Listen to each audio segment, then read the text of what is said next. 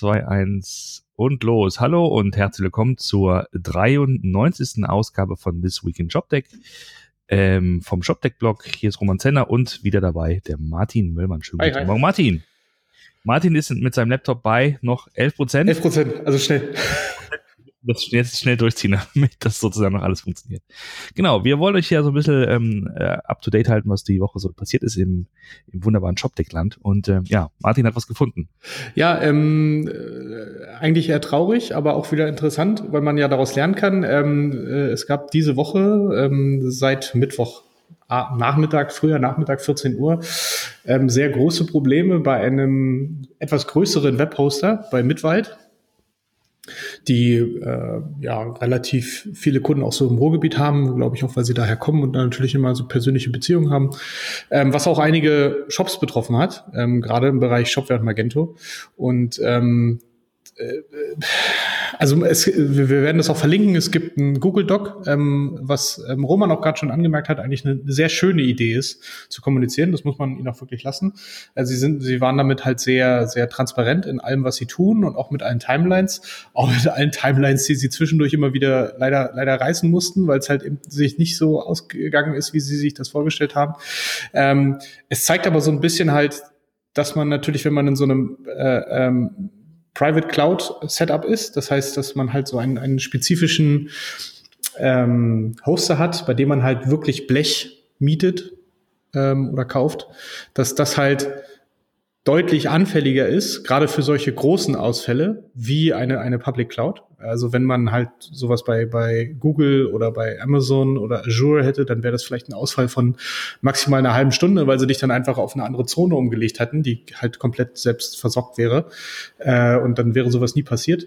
Ähm, aber wenn man halt in so einem relativ überschaubaren Setup ist, wo es halt nur dieses eine Datencenter gibt, mit auch nur einmal diesem Satz Hardware, dann ja, ist man so ein bisschen der, der Angemeierte. Und was ich so gesehen habe, die äh, letzten Überbleibsel werden wohl jetzt immer noch weggeschafft. Also man wir reden jetzt schon so von fast zwei Tagen Störung.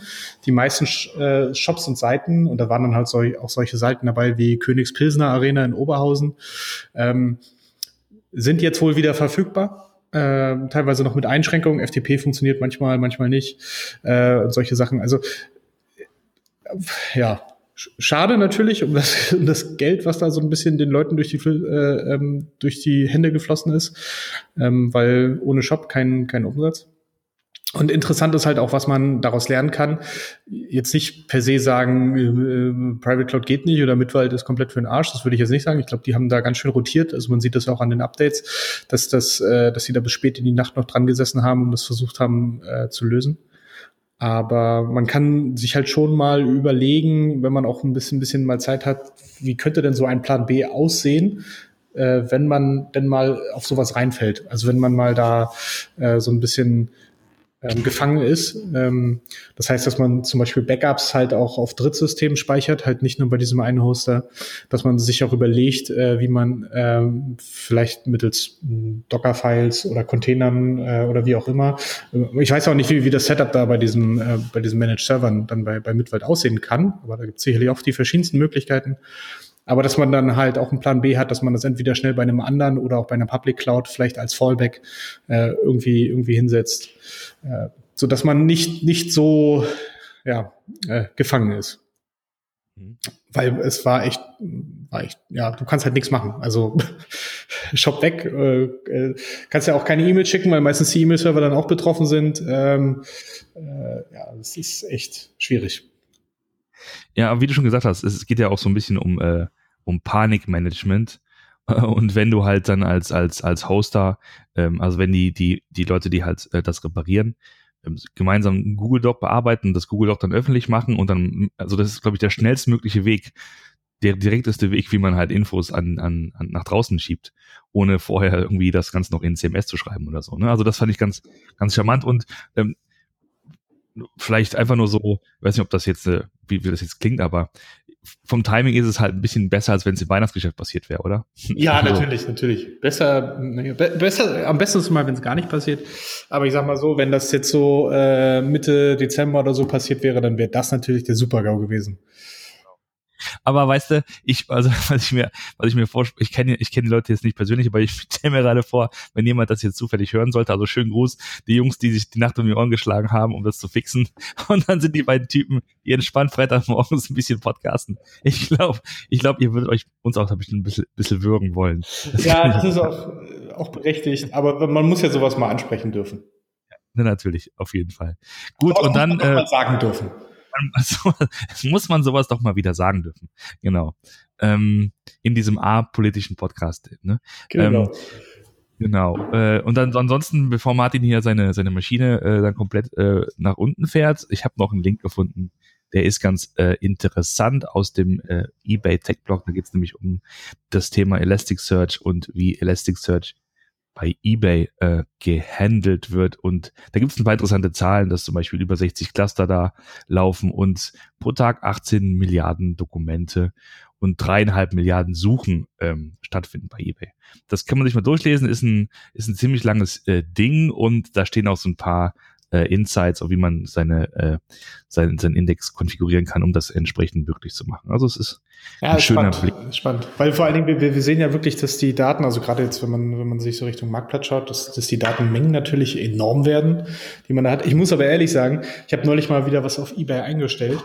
Ähm, die Seite an sich ist ja so, also es kann sein, dass die Suche super schnell ist, aber die Seite an sich ist ja so lahm, weil sie mit so viel Werbung überfrachtet ist. Äh, es ist ganz schlimm. Also wenn, wenn da einer mal was machen möchte, nimmt, nimmt mal ein bisschen Werbung raus. Das ist, die Seite lädt, ist auch kein Lazy Loading. Also es ist noch nicht mal so, dass du die, die Werbung nachlädst, sondern die Seite wartet halt echt, bis die Werbung geladen ist und dann erst siehst du die Produkte. Weil das ist schon, ist schon hart ich bin nicht sicher, aber ich glaube, e sind nicht irgendwie eBay und Amazon so einigermaßen zeitgleich gestartet? Da müssen wir mal ganz kurz äh, äh, googeln, aber ähm, und wohingegen so sozusagen äh, Amazon es geschafft hat, halt eine Website zu bauen, die zwar irgendwie immer noch, äh, ich meine jetzt nicht die, die schönste ist, aber entsprechend schnell ist und funktioniert. Ist eBay, ne, hat zu so diesen, diesen Dinosaurier. Äh, ja, ne? das hat natürlich auch was mit dem anderen Geschäftsmodell zu tun, äh, dass eBay, dass eBay überhaupt Werbung schalten muss, ist ja auch so ein Ding. Das stimmt. Ähm, weißt du, weißt du, wie hostet eigentlich?